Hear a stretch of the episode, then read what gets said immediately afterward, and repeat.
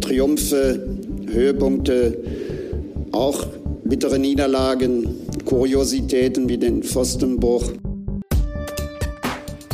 Hallo und herzlich willkommen zur nächsten Folge Pfostenbruch, eurem Gladbach-Podcast des Vertrauens, wann auch immer ihr einschaltet. Ihr hört diesen Podcast wöchentlich, so auch jetzt in der Länderspielpause gibt es eine neue Folge.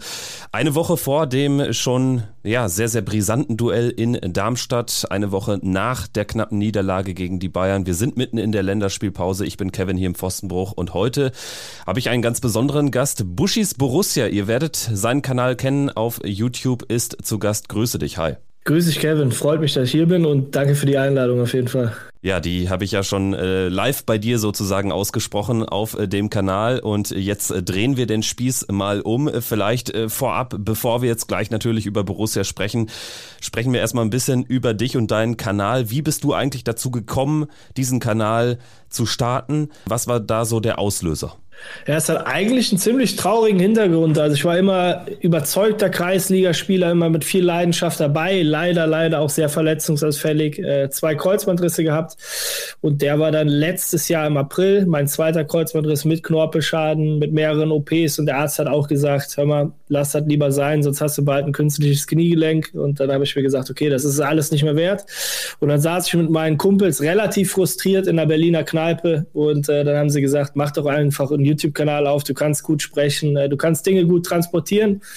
Und das habe ich dann gemacht äh, mit Buschis Borussia. Und das ist natürlich dann, ich glaube, man kann schon so ein bisschen als Erfolgsgeschichte in einem Jahr schon betiteln, ohne jetzt abgehoben zu wirken. Ähm, so durch die Decke geht, freut mich natürlich, ähm, dass meine Meinung auch anerkannt wird, beziehungsweise viele Leute sich für meine Meinung interessieren und äh, ja, so ist es dann im Endeffekt dazu gekommen. Ne? Und ich, also man muss auch ehrlich sein, vielleicht noch abschließend, es bin nicht nur ich, klar, ich stehe so an, an vorderster Front, aber da sind noch viele Leute im Hintergrund, die mir auch dabei helfen. Aber es ist ja jetzt nicht dein Hauptberuf oder so, du hast einen ganz normalen Job und ähm, wie viel Zeit geht da nichtsdestotrotz drauf aktuell? Also wir sehen alle dann natürlich, wenn du dann Videos veröffentlichst oder auch Live-Talks, aber was braucht es äh, zwischendurch noch so für Arbeit an diesem Kanal?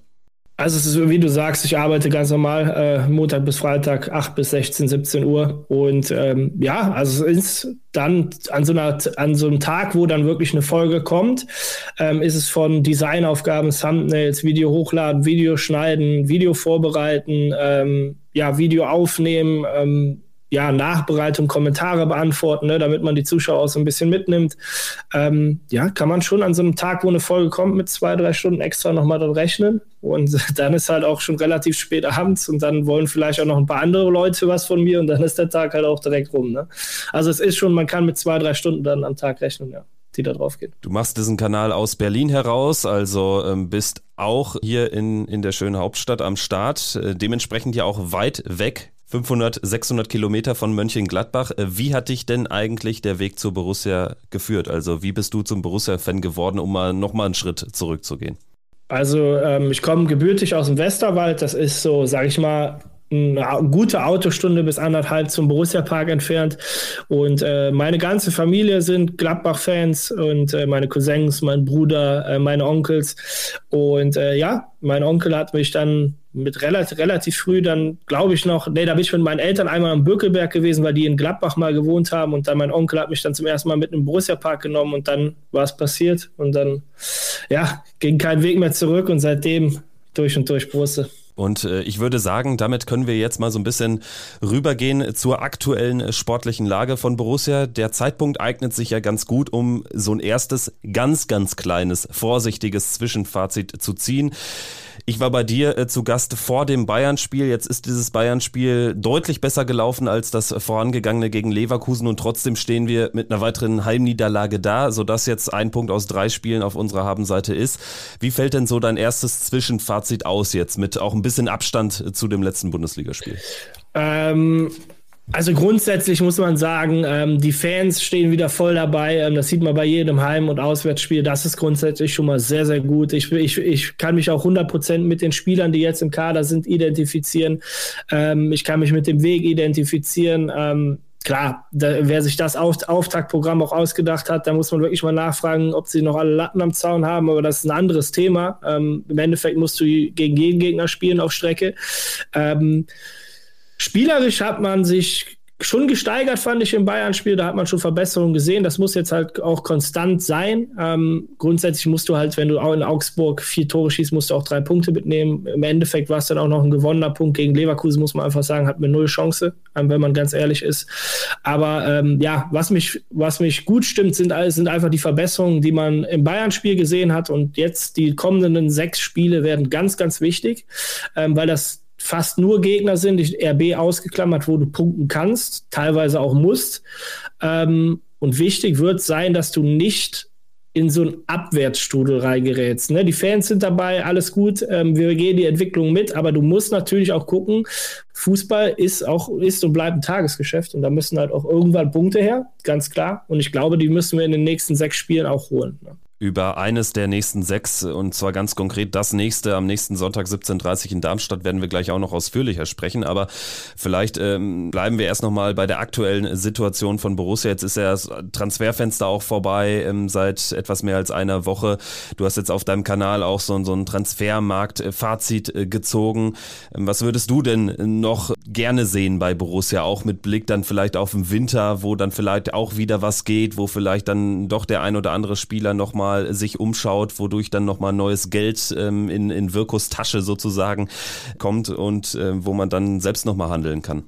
Ja, also ich würde sagen, grundsätzlich muss man Roland Wirkus und allen Beteiligten, glaube ich, ein äh, sehr, sehr gutes Zeugnis ausstellen. Wir sind alle davon ausgegangen, dass Kone geht. Er ist immer noch da.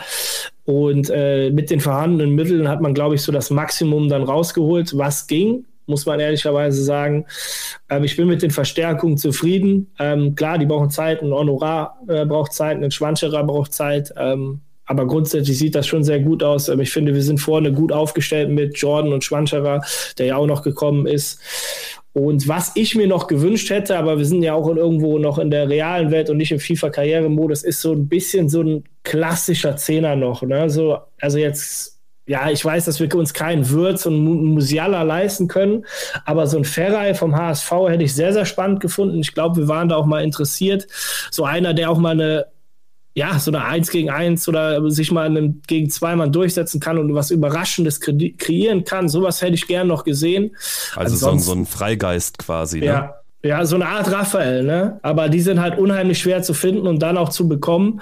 Ähm, sowas hätte ich gerne noch gesehen, aber ansonsten, klar, viele sagen ähm, Außenverteidiger. Ich kann den Wunsch auch irgendwo nachvollziehen, weil auch Stevie natürlich äh, an der Stelle gute Besserung ausfällt. Ähm, aber wir wollten alle den Weg mit den Jungs gehen. Wir gehen ihn jetzt. Ähm, ich glaube, Wöber macht auch auf links eine gute Figur als linker Verteidiger und Skelly steigert sich auch. Also ähm, ja, das wäre so mein Wunsch noch, diesen Freigeist. Ansonsten bin ich zufrieden. Ja, tatsächlich, ähm, Wöber ist, ist ein guter guter Call jetzt. Er hat sich ja gegen Bayern wirklich sehr, sehr stark präsentiert. Ich glaube, er ist einfach ein Spieler, der uns gut tut, weil er so vielseitig einsetzbar ist. Da kann natürlich jetzt auch noch ein Nico Elvedi wichtig sein, der ja genau das wie Wöber auch kann. Der kommt auch aus der Zentrale, beziehungsweise war ursprünglich ja sogar eher Rechtsverteidiger, also kommt aus der rechten Verteidigerposition, ist dann im Laufe der Karriere nach innen gewechselt, kann aber ja immer noch rechts spielen und das ist, glaube ich, sehr, sehr wichtig, weil wir sind ja auch quantitativ jetzt nicht so gut ausgestattet auf den Außenverteidigerpositionen. Situation. Ja, hier im Podcast haben wir häufig genug über einen klaren Sechser gesprochen. Ich denke, da hat jetzt Rocco Reitz wirklich eine, eine tolle, richtige Feuertaufe gehabt gegen Bayern. Das gibt uns auch nochmal eine zusätzliche Möglichkeit. Erst recht dann, wenn wir jetzt aktuell drauf schauen, Chris Kramer ist wieder im Training, Manu Kone ist wieder im Training. Da bin ich mal sehr gespannt, ob vielleicht einer der beiden dann auch gegen Darmstadt schon eine Option von Anfang an ist. Gerade das Heilfleisch bei Manu Kone war ja in der Vergangenheit immer recht gut. Der kam ja dann aus langen Verletzungspausen häufig direkt in die Startelf. Richtig, also ich, ich würde Julian Weigel nicht unterschätzen. Ich finde es auch ganz interessant, wenn man Julian Weigel so ein bisschen zwischen Itakura und Friedrich schiebt, also ein bisschen davor, so eine Art, also man kann es jetzt sagen, ob man es jetzt Holding Six oder Vorstopper klassisch nennt, sei mal dahingestellt, aber ich finde, ähm, da macht er wirklich sein bestes Spiel, wo er das Spiel vor sich hat, das Spiel lenken kann, die Pässe spielen kann. Ähm, ja, und davor haben wir dann eigentlich die Qual der Wahl. Ob du dann mit einem Rocco Reitz spielst, der etwas defensiver, sehr aggressiv ist, der ein überragendes Spiel aus meiner Sicht gegen Bayern gemacht hat, mit einem Florian Neuhaus, wo ich mir eigentlich noch relativ viel von verspreche, weil da, da kriege ich auch in meinem Kanal relativ viel Kritik immer, dass ich ihn so hochlobe, aber ich sehe in Florian Neuhaus einfach einen überragenden Fußballer. Ähm, technisch bringt er alles mit ähm, und auch vom Passspiel. Und dann hast du mit Manu Kone, Chris Kramer, äh, ja, aus meiner Sicht überdurchschnittliche Bundesligaspieler. Ähm, also jetzt Chris Kramer vielleicht nicht mehr, das glaube ich eher, also ich glaube, das wird er mir auch nicht übel nehmen. Jetzt ist jetzt auch im gehobenen Alter, aber mit Manu Kone, Florian Neuhaus, das sind, das sind absolut Top-Bundesligaspieler. Die Einzelspielerqualität ist da enorm groß, was jetzt natürlich die, die Kunst sein wird, ist genau diese Einzelspielerqualität äh, zu einem funktionierenden Mittelfeldgebilde zusammenzufügen. Und da kommt es dann einfach auf Gerardo Seuane an. Schauen wir vielleicht mal auf das, was da so aktuell rund um Borussia passiert äh, in der Länderspielpause. Wir hatten jetzt am Donnerstag ein Testspiel, Donnerstagabend im Upplandstadion in Willingen. Das Testspiel hat dort stattgefunden, weil aus dem hessischen Bad Arolsen äh, der große Sponsor H-Hotels kommt. Und das ist ja einfach der Hintergrund.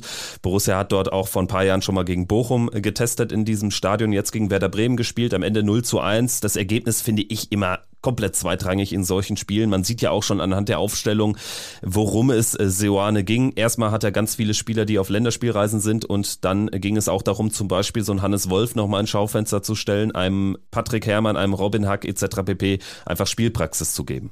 Ja, ja, also das, ich wie gesagt, ich will das auch nicht überbewerten, das Testspiel. Ähm, man hat auch gesehen, viele Spieler sind oft ausgerutscht. Ähm, ich glaube, das waren auch nicht die besten Gegebenheiten, um schnell den Fußball zu spielen.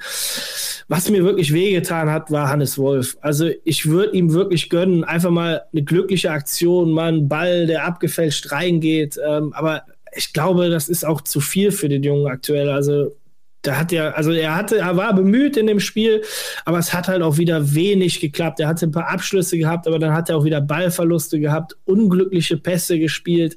So, es war wirklich, also das war, hat mir teilweise auch wirklich leid getan für den Jungen, weil er dann auch wieder von einigen Seiten viel Kritik bekommen hat. Aber es nützt ja nichts. Ähm, ich würde mir einfach wünschen, dass Hannes Wolf irgendwie nochmal die Kurve kriegt. Ich kann es mir aber schwer vorstellen. Ich glaube, das war so eine Erkenntnis. Ähm, ja, Rocco Reitz war wieder in dem Spiel aus meiner Sicht sehr, sehr stark. Ähm, ja, ich will jetzt auch das Spiel nicht überbewerten. Ne? Ähm, wir haben mit zwei unterschiedlichen Mannschaften, also obwohl gar, für ein Testspiel haben wir gar nicht so viel durchgewechselt. In der zweiten Halbzeit, dann Mitte der zweiten Halbzeit wurde dann relativ viel gewechselt. Aber ähm, ja, viele Erkenntnisse konnte ich jetzt für mich daraus nicht ziehen. Ähm, es war eine 1-0-Niederlage. Und damit ist. Ah, doch, Toni Janschke. Ich fand, Toni Janschke war mein Man of the Match tatsächlich. Ja, also durchgespielt sogar, ne? Ja, genau. Ja. Ähm, vielleicht noch ein Wort äh, zu unserem Stürmer in dem Spiel, zu Jordan. Also in mhm. Abwesenheit von äh, Chwanchara hat er ja von Anfang an äh, gespielt und wurde dann auch erst eine Viertelstunde vor Schluss rausgenommen. Wie hat dir Jordan jetzt zum ersten Mal so mhm. lange im Borussia-Trikot mhm. gefallen? Ich habe eben einen Artikel gelesen, wo ähm, ein Journalist geschrieben hat, Jordan Fremdkörper bei Borussia, war auf das Testspiel bezogen. Fand ich ehrlicherweise nicht. Also klar, er hatte jetzt nicht viele Aktionen, hatte jetzt auch nicht viele Torschüsse, aber er hat schon seinen Körper gut reingeschoben, viele Bälle festgemacht, versucht viel klatschen zu lassen. Aber er hatte auch so ein, zwei Aktionen, wo ich sage, Mann, schieß einfach drauf. Also im 16er versucht er dann nochmal quer zu legen, so, da muss er einfach aus meiner Sicht einfach drauf schießen. Ähm, ich finde, fürs erste Spiel über so eine lange Distanz ähm, war es für mich in Ordnung. Er hat das gezeigt, ähm, was er machen soll, seinen Körper reinbringen, ähm, Bälle ablegen.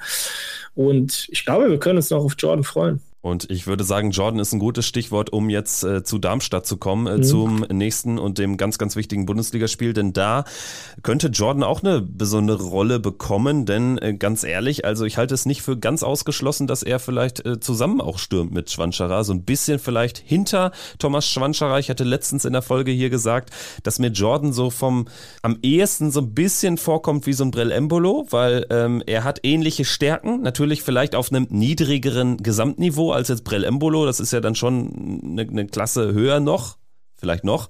Ähm, aber er hat auch ähnliche Schwächen. Zum Beispiel ist er jetzt nicht der abschlussstärkste Spieler. Er ist jemand, der Bälle festmachen kann. So was hatten wir jetzt seit Embolos Abgang gar nicht mehr. Also ist das für dich vielleicht auch eine Variante, die denkbar ist, gerade gegen einen Gegner wie Darmstadt, der jetzt sicherlich jetzt auch nicht das Spiel machen wird? Also Jordan ist, glaube ich, auch eine Ecke langsamer als Brill Embolo. Wenn wir jetzt den Vergleich mal aufmachen, ich glaube es tatsächlich eher nicht. Wenn, wenn diese Variante kommen würde, glaube ich eher, dass Schwanscherer auf diese linke Halbposition aus, ausweicht, wo Player jetzt ab und zu mal spielt, im Bayern-Spiel gespielt hat und dann eventuell in Gumu rausgeht und Player dann nach rechts rückt, weil Player ist für mich, auch wenn man jetzt noch nicht so viel von ihm in der Saison gesehen hat, aber ich glaube, er ist unheimlich wichtig mit seiner Erfahrung für die Mannschaft, mit äh, seinem Passspiel. Ähm, er kann ein Spiel an sich reißen, definitiv. Einen Player würde ich nicht rausnehmen. Jordan und Schwanscherer sehe ich erstmal in Darmstadt nicht von Anfang an in der Startelf. Ähm, das könnte passieren, wenn das Spiel wieder erwarten nicht gut laufen sollte ähm, und du vielleicht ja 1-0 hinten liegst sogar in der 60., 70. Minute. Dann glaube ich, könnte man mal überlegen, äh, mit zwei echten Spitzen zu spielen und dann äh, versuchen, Flanken zu schlagen. Ähm, aber jetzt in der Startelf sehe ich, glaube ich, uns anders besetzt mit Player und Gumu und Schwanscherer dann als Zielspieler Jordan auf der Bank. Und äh, das wäre meine vorderste Reihe. Ist ja generell jetzt äh, schon deutlich sichtbar, dass wir zwar, also wir haben unbestritten viel Qualität verloren, aber wir haben jetzt irgendwie dann doch mehr Möglichkeiten, da so ein bisschen zu ruschieren. Ne? Und ähm, wie auch immer man jetzt das angeht, in welcher Formation auch immer, äh, man kann halt auch so ein paar Problemstellen des Kaders kaschieren. Ne? Also zum Beispiel wissen wir alle, dass ähm, ja eine Dreierkette wahrscheinlich ganz gut wäre für, für die Besetzung, die wir halt in der Innenverteidigerposition haben. Und äh, gleichzeitig könnte man da so ein bisschen die, die Außenverteidigerposition kaschieren und dann muss man gleichzeitig aber wieder sagen, gegen die Bayern sah es deutlich besser aus als gegen Leverkusen. Jetzt die Frage, äh, wie in Darmstadt? Also, was äh, stellst du dir da vor? Ich war eigentlich immer ein Fan von dieser Dreierkette, weil ich mit Friedrich, Itakura und Wöber aus meiner Sicht auch drei extrem starke Innenverteidiger im Kader habe. Ähm, in der Hinterhand hast du dann noch Kia Rodia und Janschke. Bei der Dreierkette würde natürlich auch Luca Netz deutlich stärker zur Geltung kommen aus meiner Sicht, weil einfach diese Schienenspielerposition, glaube ich, für ihn wie gemacht ist. Ähm, ich glaube aber, wir werden mit einer Viererkette spielen, wie gegen, wie gegen Bayern. Ähm, es wird aus meiner Sicht auch nur eine Änderung in der Startelf geben und das ist tatsächlich bei mir Rocco Reitz raus, auch wenn es hart ist, ähm, wenn es eine harte Entscheidung ist. Und Manu Kone, wenn er fit ist, wenn er voll trainieren kann, wenn es keine Gefahr gibt, ähm, dass er sich wieder verletzt, ist Manu Kone für mich dann doch gesetzt, ähm, weil das haben wir schon mal gesehen, glaube ich, in seinem ersten Spiel unter Adi Hütter. Kam auch aus einer langen Verletzung direkt rein und äh, direkt überragend gespielt. Und auf den gleichen Effekt hoffe ich so ein bisschen auch jetzt wieder. Ähm, und das wäre meine einzige Änderung. Ja, du sprichst, glaube ich, von dem 1 zu 0 gegen Borussia Dortmund letzte Saison, ja. als er dann, äh, äh, vorletzte Saison, als er dann direkt in die Startelf kam. Vielleicht aber auch eine Möglichkeit, ähm, auf so ein Dreier-Mittelfeld äh, in der Zentrale zu setzen, also mit Weigel, äh, Kone und Reiz. Also auch das mhm. wäre ja eine Möglichkeit, wenn nicht vielleicht für dieses Spiel, aber generell. Also ähm, wir haben da auch quantitativ echt einige Möglichkeiten. Ein Namen, den du jetzt gar nicht genannt hast oder den wir jetzt gar nicht genannt haben in diesen Aufstellungsspielchen, ist Nico Elvedi. Was erwartet erwartest du so von ihm? Jetzt, wo er definitiv noch mindestens ein halbes Jahr das Borussia trägt, das Borussia-Trikot trägt, aber ja, den Vertrag noch nicht verlängert hat. Seoane hat Gespräche angekündigt, zeitnah. Wie verhält sich Elvedi, wie verhält sich Borussia? Ja, ist eigentlich schon mal so eine bittere Situation, ne? wenn Nico Elvedi, der war ja eigentlich fit am Saisonstart, ähm, durfte halt aus bekannten Gründen dann nicht spielen, weil ja, er möglicherweise ein Abgangskandidat war. Jetzt kommt er wieder rein. Ähm, in der Innenverteidigung, glaube ich, wird es schwierig für ihn. Ähm, klar, Wöber macht jetzt so ein bisschen den Platz frei, wenn er in der Viererkette nach links geht, aber ähm, Itakura und Friedrich sind für mich gesetzt. Ähm, dabei bleibe ich auch.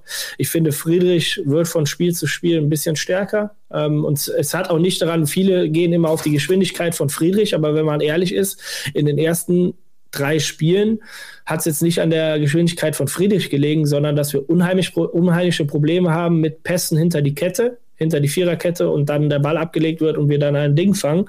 Das war unser größtes Problem. Ähm, Nico Elvedi sehe ich tatsächlich als Backup, was er ja auch, glaube ich, dann gegen Bayern gespielt hat, für Joe Skelly, wo er reingekommen ist. Ähm, ja, und ich erwarte einfach hundertprozentigen Einsatz, ne, wenn er reinkommt, aber ja, ob, ob, da jetzt eine Vertragsverlängerung kommt oder also 20 Spiele, dann verlängert sich sein Vertrag oder man im Winter noch eine Lösung findet und dann anderweitig den Kader noch verstärkt, vielleicht mit einem kreativen Szene. Warten mal. Ich finde es zumindest gut, dass Borussia das auch wirklich mit sehr viel Selbstvertrauen aktuell angeht. Also, dass man ja. sich nicht so duckmäuserisch dahinstellt. Mir war das in der, in der Vergangenheit kommunikativ immer ein bisschen zu klein. Also, wenn man quasi gesagt hat, ja, ähm, wir geben unser Bestes und gehen mit folgenden Angeboten rein. Wir haben jetzt nochmal ähm, das vorgelegt und wir hoffen, sie entscheiden sich für den Borussia-Weg.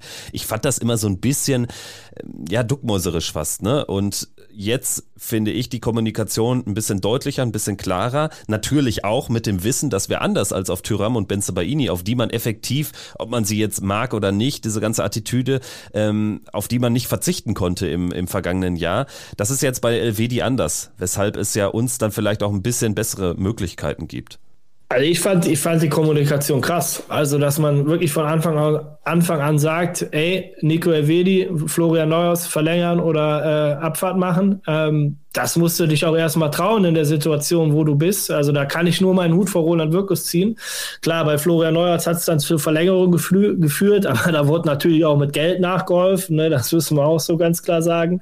Ähm, ja, und ich finde die Kommunikation von Roland Wirkus sehr, sehr klar. Viele haben ihn am Anfang noch belächelt. Ähm, Ob es jetzt mal von außen kam oder von den Borussia-Fans, sei mal dahingestellt. Aber ähm, da kann man aus meiner Sicht kommunikationstechnisch äh, nur ein Lob aussprechen. Er macht sich ja auch relativ rar, was vielleicht auch nicht ganz dumm ist. Ne? Dann wird der möglichst einfache kommunikative Weg häufig gewählt, dass man eben dann über ein schriftliches Statement rausgeht oder so. Aber auch insgesamt, wenn er denn dann mal vor TV-Kameras ist, das ist jetzt schon Ewigkeit nicht mehr der Fall gewesen, muss man auch so klar sagen. Er lässt Seoane eigentlich immer jetzt alleine auf die Pressekonferenz. Und von Schmatke ist jetzt so richtig öffentlich auch nichts oder noch nichts äh, zu sehen. Aber wenn, wenn äh, Wirkus jetzt irgendwie zum Beispiel im Doppelpass sitzt oder so, also man merkt schon, dass er jetzt Erfahrung gesammelt hat, jetzt auf diesem Niveau, auch was medial betrifft, ist das ja etwas, was er jetzt äh, 50 Jahre seines Lebens nicht hatte. Richtig, ja, absolut. Und ich glaube, klar, jetzt bei der Pressekonferenz würde ich mir jetzt schon mal wünschen, dass ein Schmatke da sitzt, weil jetzt die Transferphase erstmal vorbei. Klar gehen die Planungen immer weiter, aber diese ganz heiße Phase ist jetzt erstmal vorbei. Und äh, da erwarte ich mir schon, dass dann einer auch neben Seoane sitzt, wenn es auch mal, sage ich mal, äh, schwierigere Zeiten gibt, dass da noch ein starker Mann dann neben Seoane sitzt und ihn einfach nicht alleine lässt. Ne? Das ist dann auch, glaube ich, immer ein gutes Zeichen, äh, dass man da zusammen und geschlossen äh, auftritt. Und Roland Wirkus war ja am Doppelpass. Ich fand es einen sehr, sehr souveränen Auftritt, ähm, auch wenn der Reporter ihn ab und zu mal nicht aussprechen hat lassen. Ähm, war es aus meiner Sicht ein sehr, sehr guter Auftritt und hat unsere Borussia absolut top verkauft. Aber wir wissen auch, Roland Wirkus ist kein Medienprofi. Er ist jetzt keine schillernde Figur, die jetzt nach außen sich groß äh, herstellt und so. Und das ist auch, aus meiner Sicht braucht er das auch nicht. Ne? Er macht gute, sachliche Arbeit. Das haben wir jetzt im Transferfenster gesehen. Klar, muss ich das jetzt auch noch auszahlen, ne? irgendwo im Laufe der Saison. Aber ich bin mit Roland Wirkus bis jetzt absolut zufrieden und ich glaube, der hat unsere Borussia auf den richtigen Weg geführt wieder ja, wieder auf den richtigen Weg, genau. Und das ist äh, der entscheidende Punkt, jetzt nachdem wir da so ein bisschen von abgedriftet sind. Aber ich würde sagen, machen wir doch jetzt ähm, ja unseren, unseren Part hier rund. Wir haben anfangs gesprochen über das, was gewesen ist in dieser Saison. Wir haben über die Transfers gesprochen, über die Länderspielpause und über Darmstadt. Und gleich gibt's dann auch im Anschluss noch ein Interview mit äh, Darmstadt-Experte und Blogger Matthias. Den kennt ihr schon aus dem ähm, Pokalspiel im letzten Jahr. Jetzt aber vielleicht nochmal so dieser Gesamtblick auf das, was kommen könnte. Über Darmstadt hinaus auch. Wir wissen, wenn wir in Darmstadt gewinnen, haben wir erstmal ein bisschen Ruhe. Wenn nicht, dann kann es ungemütlich werden und man kann in so einen Strudel kommen. Aber so ganz grundsätzlich von der Ausrichtung in dieser Bundesliga 23, 24, was erwartest du jetzt von äh, Borussia? Ich, ich, glaube, ich glaube tatsächlich, dass die nächsten Wochen bis zum neunten Spieltag, das ist das Heimspiel gegen zu Hause gegen Heidenheim. Wenn du da es schaffst, aus den nächsten sechs Spielen, das ist auswärts Darmstadt, Bochum, und das Derby in Köln und zu Hause Heidenheim und Mainz ähm, und Leipzig natürlich. Ähm, wenn du es da schaffst, sage ich mal, neun bis elf Punkte zu holen, stehst du am, am neunten Spieltag mit ja, 10, 11, 12 Punkten da, was aus meiner Sicht überragend wäre. Ich sage es auch ganz ehrlich, ich würde alles über 20 Punkte nach der Hinrunde sofort unterschreiben, weil du dann im Winter nochmal nachsteuern kannst. Ähm, und ja, dann vielleicht aus der nochmal mit voller Kraft in die Rückrunde gehst. Und wenn du dann, ich glaube, letztes Jahr hatten wir 43 Punkte, 44 Punkte, irgendwie sowas um den Dreh und bist dann mit Zehnter geworden. Und wenn wir nach der Hinrunde etwas über 20 haben, geht das ja schon mal in die Richtung, ähm, wo du dann auch nichts mit dem Abstiegskampf zu tun hast. Und da werden die nächsten sechs Spieltage sehr, sehr wegweisend sein. Sollte das allerdings in einen Abwärtsstrudel geraten, wo du unglücklich mal in Bochum, in Darmstadt verlierst, zu Hause gegen Leipzig nichts holst und dann, ja, wissen wir alle, das kann, kann auch die größte Qualität im Kader schon mal unten drin stehen. Ich glaube, das hatten wir in, unserem, in unserer Folge auch. Aber äh, ich gehe davon aus, dass sich dachte, unsere breite Qualität im Kader dann irgendwann schon durchsetzt und gerade auch in den Heimspielen gegen Mainz, gegen Heidenheim, äh, auswärts in Darmstadt und Bochum, glaube ich schon, dass wir da die nötigen Punkte holen, um dann äh, im Endspurt der Hinrunde ins sichere Fahrwasser zu kommen und dann äh, relativ sorgenfrei in die Rückrunde zu starten. Das wäre mein Wunsch. Und ich sag mal so, wenn wir am Ende der Saison eine ähnliche Platzierung haben wie in den letzten beiden Spielzeiten, dann wäre das ja in diesem Fall wirklich äh, richtig gut und das sollten wir mitnehmen. Und bis dahin wird's aber natürlich deutlich kribbeliger. Ne? Also in den letzten Jahren war man immer so ein bisschen, dann, dann hatte man auch vor zwei Jahren gerade noch so in der vorletzten Saison richtig Corona so als überbordendes Ding. Ne? Und man hat irgendwie dann eh nur zu Hause rumgesessen und die Spiele geguckt. Ich finde, also man ist jetzt richtig angezündet und ich weiß schon, dass ich in Darmstadt im Block stehen werde oder, oder ähm, auch äh, schon an diesem ganzen Tag und einfach nervös bin und das auf einem ganz anderen Level jetzt zum Beispiel als Ende der letzten Saison oder so, wo das dann so ausgefadet ist.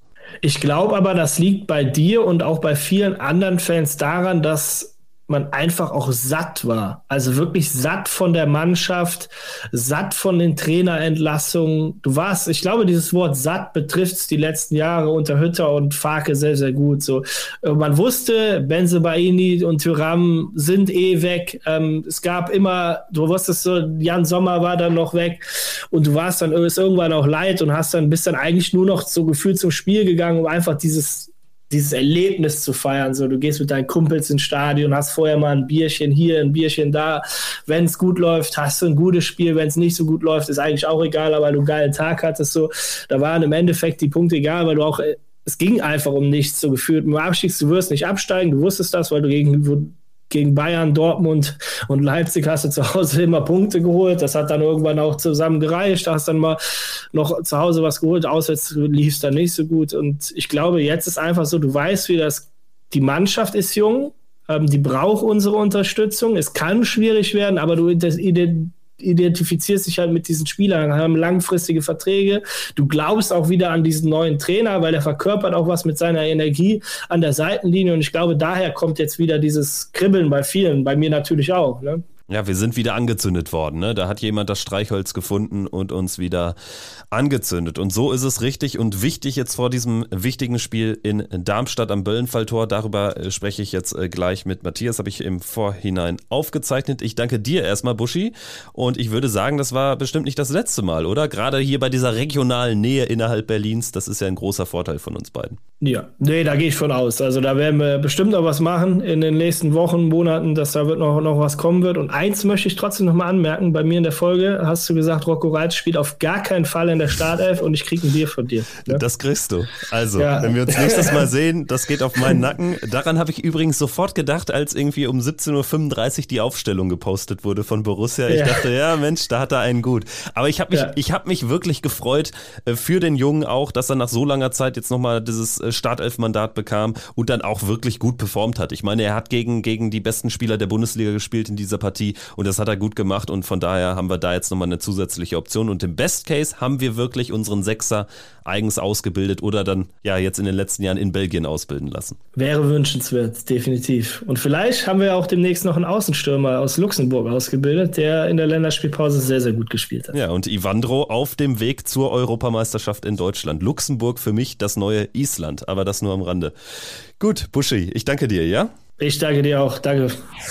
Soweit also das Gespräch mit Buschi. Vielen Dank nochmal an dieser Stelle. Man merkt, es gibt auch während der Länderspielpause tatsächlich ein paar Themen rund um Borussia und aktuell sind das sogar einige. Gerade auch, weil jetzt die Nico Elvedi-Thematik nochmal spannend wird, wo die Bild jetzt von einer nahenden Einigung sogar berichtet bezüglich einer Vertragsverlängerung. Angeblich soll es die Verlängerung geben um ein Jahr mit einer Ausstiegsklausel für 10 Millionen Euro. Wäre im Prinzip das Hofmann-Modell und würde in dieser Personalie letztlich am Ende Ende nur Gewinner bringen. Borussia, weil es Nico Elvedi wieder komplett integrieren könnte. Aus sportlichen Gründen ist das logischerweise eh gut, wäre das gut. Aber auch aus taktischen Gründen ist es aktuell natürlich eher unklug. Mit einer Verlängerung könnte man das aber natürlich wieder sehr gut verkaufen und Elvedi wäre sofort wieder auch dann ein Kandidat für die Startelf und die Elvedi-Seite als solche hat ja auch tatsächlich ein bisschen Druck. Äh, würde Elvedi jetzt ähm, nicht spielen, wäre er dauerhaft Bankdrücker und äh, bekäme nur Kurzeinsätze, würde das natürlich seine EM-Teilnahme im nächsten Jahr für die Schweiz in Deutschland gefährden. Also dementsprechend scheint Nico Elvedi einer Vertragsverlängerung tatsächlich nicht abgeneigt zu sein. Sehr gut. Dann jetzt aber der Blick auf das sportliche Geschehen, ganz konkret auf den vierten Spieltag. 17.30 Uhr am Sonntag Stadion am Böllenfalltor Darmstadt auswärts. Danke an dieser Stelle für die Hilfe bei unserer Ticketsuche von Fabian und mir hat gefruchtet. Wir sind nicht nur am Sonntag in Darmstadt, sondern auch im Stadion. Also das ist natürlich wichtig für uns und freut uns enorm. Was uns da erwartet, was für ein Gegner, welche Stärken und Schwächen dieser hat, all das habe ich mit Darmstadt-Experte Matthias besprochen, Blogger beim Kickschuh-Blog und eben Podcaster beim Lilien-Podcast hoch und weit. Wir gehen rein, viel Spaß und dann melde ich mich äh, gleich nach dem Interview nochmal ganz kurz. Unser Gast, unser Darmstadt-Experte ist jetzt zugeschaltet. Matthias, grüß dich, Darmstadt-Blogger. Er macht den Kickstuhl-Blog und ist Teil des Darmstadt-Podcasts Hoch und Weit. Grüß dich, hi. Ja, servus, hallo zusammen und danke für die Einladung, Kevin.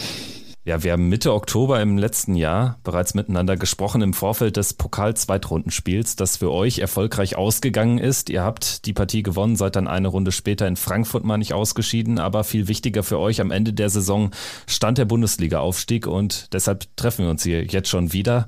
Der Start in die Bundesliga-Saison ist allerdings misslungen. 18. Tabellenplatz, drei Spiele, drei Niederlagen, dazu das Pokal aus in Homburg. Wie bewertest du, wie wird denn in Darmstadt allgemein dieser Saisonstart jetzt angesehen, auch was die Leistung in einzelnen Spielen betrifft? Ja, du hast die Pokalblamage, möchte ich es fast nennen, in Homburg äh, erwähnt. Da hatten wir 3-0 gegen einen Viertligisten verloren, der jetzt in der vierten Liga auch nicht reüsiert. Also mit anderen Worten, die Mannschaft hat echt ein erschreckendes Bild abgegeben in dem Spiel. Und da war äh, natürlich das Umfeld schon mal erschrocken.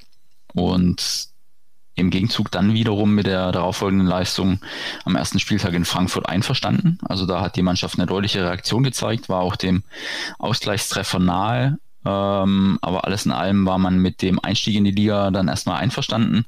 Dann gab es ähm, eben diese Niederlage zu Hause in Überzahl gegen Union Berlin, die einfach sehr effizient sind, so wie man sie, glaube ich, auch im Bundesliga-Alltag kennengelernt hat.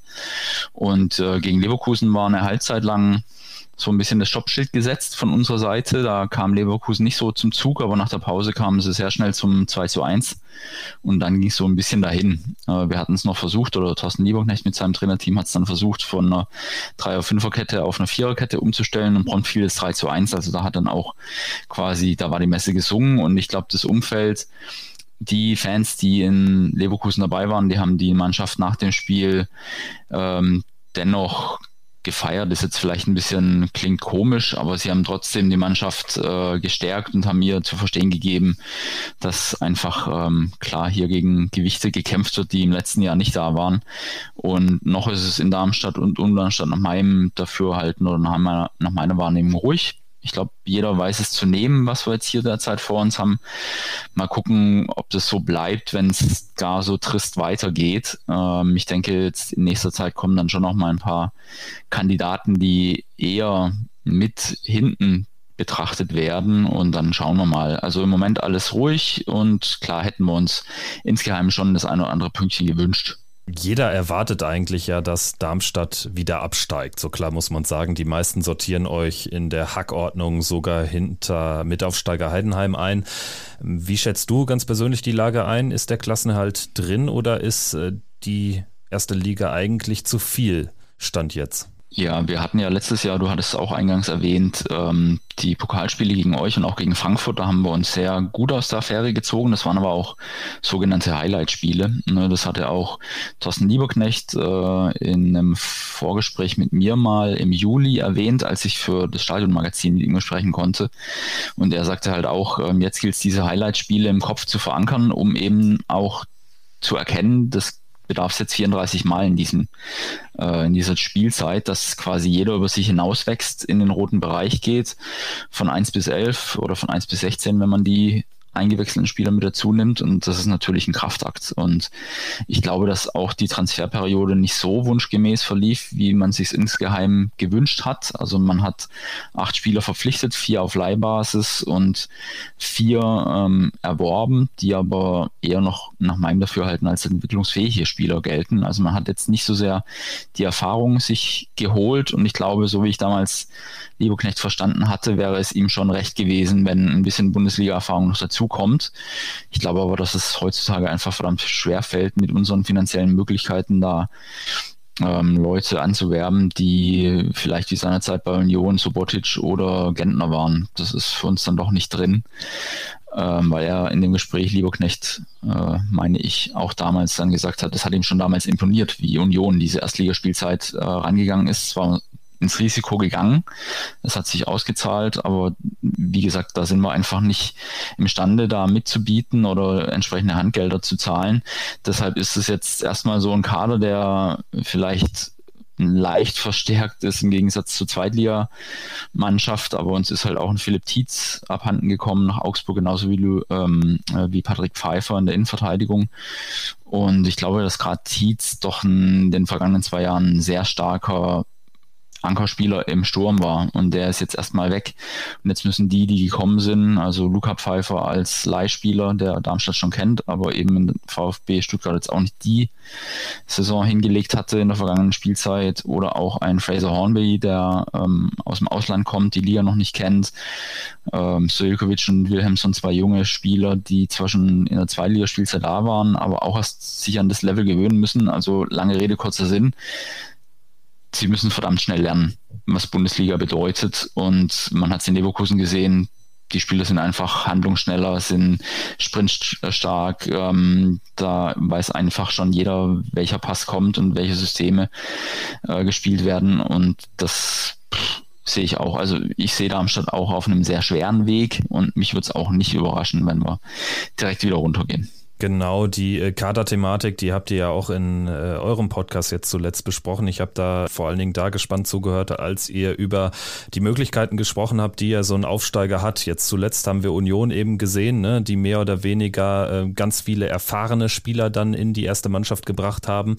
Es gibt jetzt äh, gerade in diesem Jahr die Heidenheim-Variante, die mehr oder weniger ihrem Kader vertrauen, aber auch keine Abgänge haben. Mhm. Hätte es jetzt bei euch ganz konkret auch eine Alternative dazu gegeben? Also wie bewertet bewertest du das, dass man eben mit Tietz und Pfeiffer ganz wichtige Anker verloren hat mhm. und jetzt erst auf den letzten Metern ja sogar nach äh, Saisonstart dann erst tatsächlich mit ein paar Laien mit Luca Pfeiffer und Tim Skarke, zwei Rückkehrern, zwei Ex-Darmstädtern den Kader so ein bisschen ja dann doch noch auf Vordermann gebracht hat, zumindest objektiv betrachtet oder hätte es da auch irgendwie ähm, andere Lösungen gegeben? Nochmal ähm, Bezug nehmen zu dem Gespräch mit Liebeknecht, der sprach damals von, von zwei Wunsch- oder zwei Ankerspielern, so hat er es genannt, Spieler, die Anker sein können für andere und ich übersetze so, als ob er sich dann eben Bundesliga erfahrene Spieler gewünscht hätte und nicht jetzt wie Luca Pfeiffer mit, was weiß ich, 19 äh, Bundesliga-Einsätzen, die aber einfach nicht von Erfolg gekrönt waren.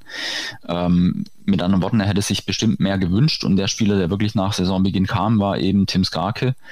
Ähm, ist hier bekannt, weiß ich aber nicht, ob er jetzt ähm, derjenige ist, der uns enorm weiterhilft. Der hat in Schalke, glaube ich, eine gute, ein gutes Bild abgegeben, ähm, aber ich finde, in Summe ist, ist der Kader jetzt doch eher ein verstärkter Zweitliga-Kader, mit dem man auch in der zweiten Liga nicht automatisch davon ausgehen müsste, als ob man damit aufsteigt und ähm, man hat in junge Spieler investiert. Ich hatte Stojkovic und Wilhelmsson genannt. Für die hat man beide zwei oder etwas über zwei Millionen ausgegeben. Man hat dann auch vor der Saison nochmal nachgelegt, indem man ähm, Christoph Klarer von Düsseldorf geholt hat, auch für eine Ablösesumme. Also man war bereit, äh, so in der Range zwei Millionen pro Nase zu investieren, aber eben auch nicht für alle, sondern dann eben auf dieses Leihkonzept zu setzen. Du hattest auch Heidenheim erwähnt, die haben außer Aaron Dingchi keinen Bundesliga-erfahrenen Spieler geholt und der war auch Ergänzungsspieler in Bremen. Also Heidenheim ist so, aber für mich so von Mindset und von der gewachsenen Atmosphäre über die Jahre hinweg mit dem Bestand äh, konstant auf dem Trainerstuhl und auch in der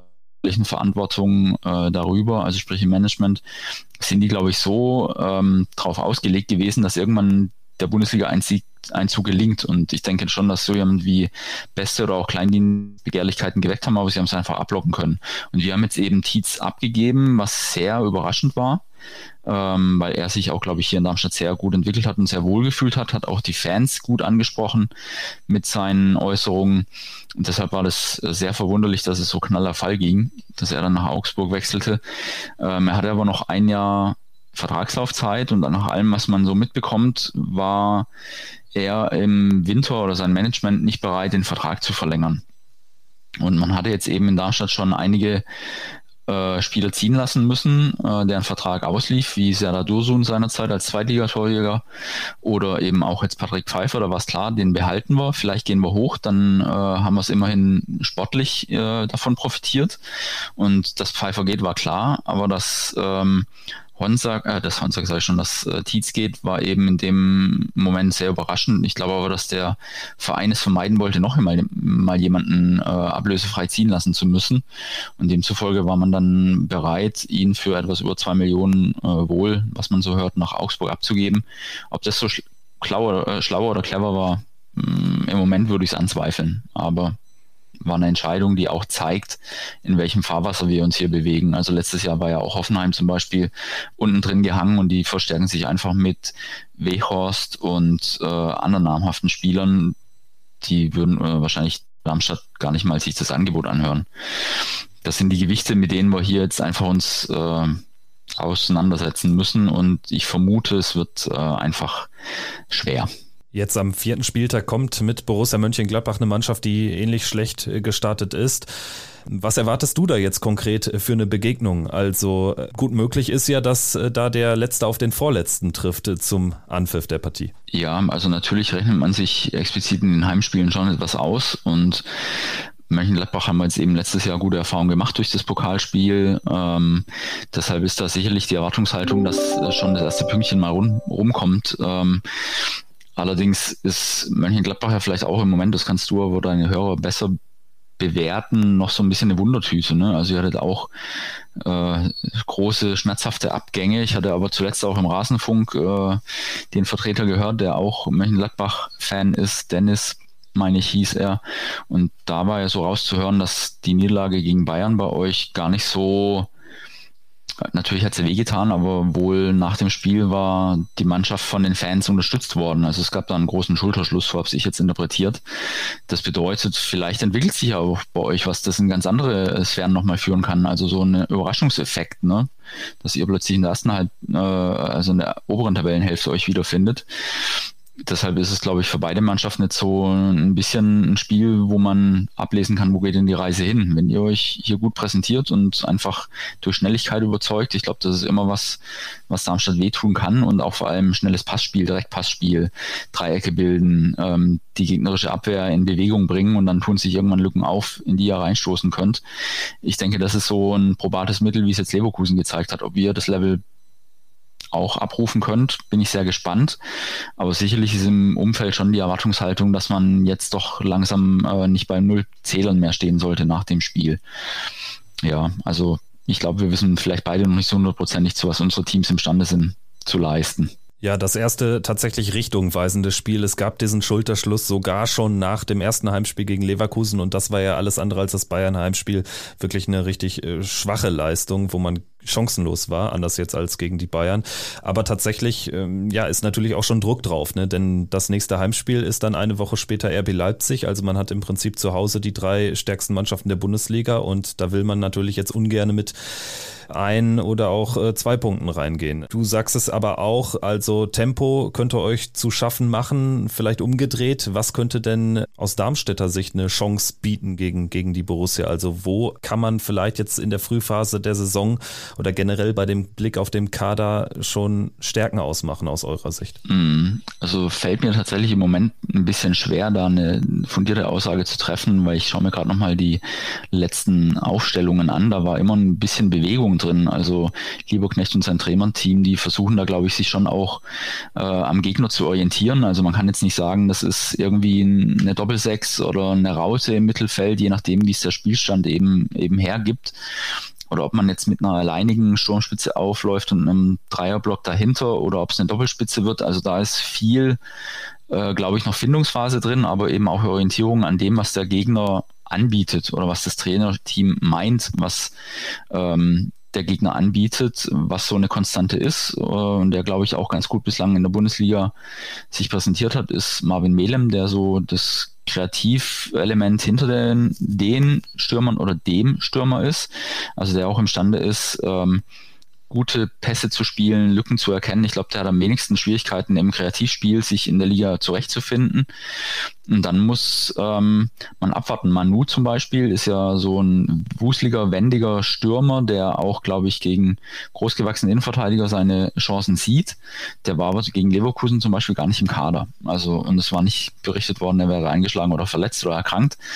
Das heißt, im Moment kann ich wirklich nicht verlässlich sagen, auf welches Element das Trainerteam setzen wird. Also ist es eher ein Ankerspieler vorne oder ein Zielspieler und drumherum wuselt man nur und sammelt die Bälle ein oder ein Melem und dann wird es äh, über die zweite Welle sozusagen interessant oder wird es eher äh, so doch Kurzpass, was, was Darmstadt schon auch beherrscht, aber in der Liga, glaube ich, wenn sie jetzt schon gemerkt haben, puh, das, das sollten wir eher vielleicht einfachere Elemente einfließen lassen, als uns zu verzetteln. Also klar dürfte es ein Dreierkette, Fünferkette hinten. Das heißt, wir spielen hinten komprimiert, auch mit einem Doppelsechs oft davor, was die Wege einfach abkürzt. Aber ich denke, sie werden nicht so tief stehen wie gegen Leverkusen, sondern schon das Spielgeschehen mehr versuchen, ins Mittelfeld zu, zu drücken und dann darauf hoffen, dass sie hinten nicht zu viel Räume anbieten. Also ich glaube, man wird das Spielgeschehen schon mehr Richtung äh, mittleres Drittel und letztes Drittel versuchen zu verschieben und nicht jetzt zwingend nur Nadelstiche setzen wollen, weil das hat er auch Lieberknecht in dem schon erwähnten Gespräch gemeint. Ähm, das war auch so ein bisschen seine Erfahrung aus der Braunschweiger Bundesliga-Spielzeit, mit der er ja auch in die Liga eingezogen ist und dann noch wieder runtergegangen ist. Aber da hat er gesagt, da haben sie sich am Anfang zu sehr auf äh, einen Umschaltmoment konzentriert, der dann vielleicht am Ende gar nicht da war. Also sie wollen schon mehr mitspielen, ja, nicht nur äh, reines Underdog-Spiel aufziehen, aber im Moment ist, glaube ich, die Gewissheit noch nicht da, dass es können. Also deshalb ähm, lange Rede, kurzer Sinn. Es ist auch für mich eine Wundertüte, mit welcher Konstellation äh, Lieberknecht und seine Co-Trainer rangehen. Ich glaube, es wird drauf ankommen, was sie bei, Darm äh, bei, bei Mönchengladbach für wunde Punkte entdecken und dann man das Spiel darauf ausrichten, ob sie mit Doppelspitze reingehen, ob sie mit Sturmspitze plus Dreier offensiv ausgerichtetes Mittelfeld reingehen, dann wäre so eine gewisse vielleicht auch äh, Flankenlastigkeit da. Aber das ähm, ja, ist Glaskugel im Moment. Wenn ich mich an das äh, Spiel im vergangenen Jahr zurückerinnere, abseits des äh, Geschehens auf dem Rasen, ich meine, damals kann es sein, dass da die Spieler auch noch so mehr oder weniger von so einer Art Baustelle gekommen sind. Also war da das Stadion äh, noch gar nicht komplett fertig und genau. ist es jetzt komplett fertig? Es ist jetzt komplett fertig und du hast korrekt in Erinnerung, damals war die Haupttribüne noch nicht geöffnet und sie sind dann quasi um die Haupttribüne herumgelaufen, weil im eben hinter der Haupttribüne ist unser Connex-Gebäude, also da war, sind auch Umkleidekabinen etc., aber das war eine Behelfslösung für den Moment und seit äh, der Rückrunde ist es jetzt tatsächlich vollendet und die letzten kleineren Korrekturen oder Anpassungen sind vollzogen. Also das Stadion ist jetzt so, wie es sein soll. Und äh, wie wird die Bundesliga im Umfeld angenommen? Also ist, ist der Run auf die Tickets groß? Es ist ja jetzt auch nicht das größte Stadion, sagen wir es so. Ja, genau. Also 17.800 noch was Zuschauer sind, glaube ich, die Gesamtkapazität. Äh, heute Vormittag haben die Lilien bekannt gegeben, dass auch die Spiele gegen, also die darauffolgenden Heimspiele gegen Bremen, gegen Leipzig ausverkauft sind. Insofern ähm, ist es kein großes Stadion, demzufolge ist mit, ich meine, 13.000 Dauerkarten auch schon sehr viel weg oder 12. Also es ist auf jeden Fall ein großer Batzen weg und geht gar nicht mehr in den freien Verkauf. Ähm, demzufolge nimmt das Umfeld die Bundesliga schon an. Was hier ein bisschen ein Thema war, waren die saftig erhöhten Preise für die Tickets. Also da haben wir uns auch, äh, wie die Kollegen vom Millanton von St. Pauli mal eruiert hatten, mit die höchsten Preise aufgerufen in der Liga, was der Verein dann so erklärt hat, dass ähm, wir natürlich viele Stehplätze haben und nicht so viele Sitzplätze. Also im Vergleich ist der Überhang der Stehplätze etwas höher und darum müssen sie ähm, da auch ein bisschen dran schrauben, dass das dann irgendwie an der Einnahmenseite sich auch widerspiegelt, war unglücklich kommuniziert, war auch vom Umfeld nicht so ganz äh, für bare Münze genommen worden. Dennoch haben 99 Prozent der Dauerkartenbesitzer ihre Dauerkarte verlängert. Ähm, das heißt, das Umfeld nimmt die Bundesliga ähm, an und ähm, jetzt kommt es darauf an, dass die Mannschaft auch die Bundesliga annimmt und da einfach einen schnellen Lernprozess bewältigt. Und ich hatte nach dem Leverkusen-Spiel getwittert, dass mir so vorkommt, als ob die Lilien quasi der BWL-Student sind, die sich in den, in den ersten drei Wochen nur mit äh, Wirtschaftsrecht rumschlagen müssen. Also quasi mit den ungeliebten Dingern, die sie jetzt einfach ähm, auf die harte Tour lernen müssen. Und dann bin ich gespannt bin ich gespannt, was Borussia Mönchengladbach für einen Kurs darstellt. Genau. Und in welchem Semester das dann stattfindet, äh, aus eurer Sicht. Ähm, vielleicht zum Abschluss noch die Frage, durch den Bundesliga-Aufstieg, man hat sich ja jetzt äh, sichtlich nicht übernommen, was Spielermaterial betrifft und so. Man geht jetzt keinen risikoreichen Weg. Es äh, klingt für mich so ein bisschen so wie den Weg, den jetzt schon viele gegangen sind, die eben anders als Union nach einem Bundesliga-Aufstieg dann auch relativ schnell wieder in der zweiten Liga verschwunden sind. Was ist denn so eine langfristige, realistische Zielsetzung vom SV Darmstadt 98? Ja, es gibt so eine Aussage des äh, Vereins, dass äh, die, ich glaube, die Top 20 angreifen wollen. Also immer ein schön dehnungsfähiger Begriff, aber das zeigt ja, dass sie ambitioniert sind. Also dass sie, selbst wenn sie Zweitligist sind, schon den Blick nach vorne richten und nach oben richten und um Aufstieg mitspielen wollen. Das muss dann nicht zwingend im Aufstieg münden, aber zumindest sollte man ambitioniert sein. Äh, für uns war es einfach Gold wert, dass wir nicht durchgereicht wurden damals, weil wir kamen ja eben aus dem Nichts, äh, hatten Strukturen, die bei weitem nicht Profifußball-like waren und hat es dann verstanden, mit äh, Glück, aber auch ein bisschen Geschick in der Liga, sprich in der zweiten Liga zu bleiben und sich dann peu à peu nach vorne und nach oben zu orientieren.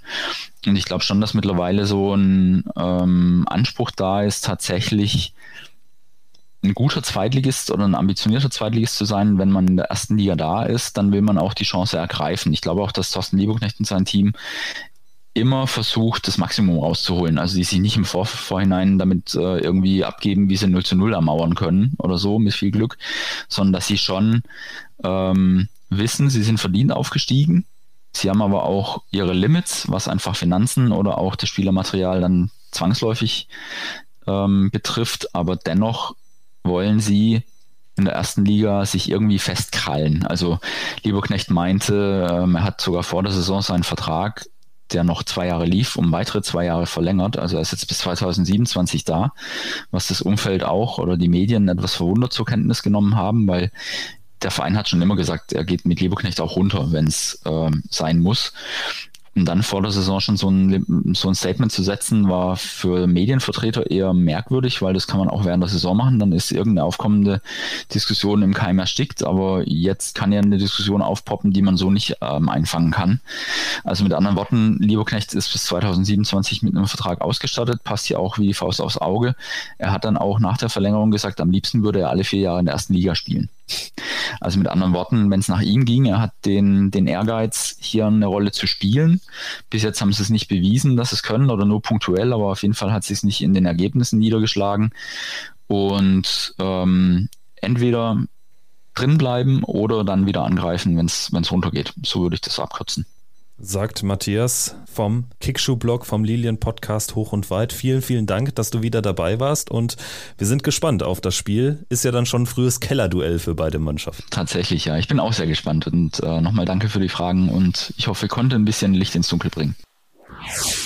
Soweit also das zweite vorab aufgezeichnete Interview in dieser Folge. Wir melden uns dann natürlich nach dem Darmstadt-Spiel mit einer ausführlichen Analyse dieses schon sehr richtungweisenden Duells vor Leipzig. Schon mal die Info, wir werden vor Leipzig kein Gegnergespräch machen wollen, das Konstrukt aus Leipzig nicht normalisieren, was wir damit de facto machen würden. Und ehrlicherweise, wir haben halt keine sportlichen Fragen zu diesem Konstrukt aus Leipzig. Deswegen, da wird es keine Gegneranalyse geben, aber dafür natürlich eine umso ausführlichere Darmstadt-Analyse dann in der nächsten Woche, in der nächsten Folge. Gute Woche euch und eine angenehme Anreise nach Darmstadt, wer hinfährt. Und dann hören wir uns hier in einer Woche im Podcast wieder. Macht's gut. Ciao. Triumphe, Höhepunkte, auch bittere Niederlagen, Kuriositäten wie den Pfostenbruch.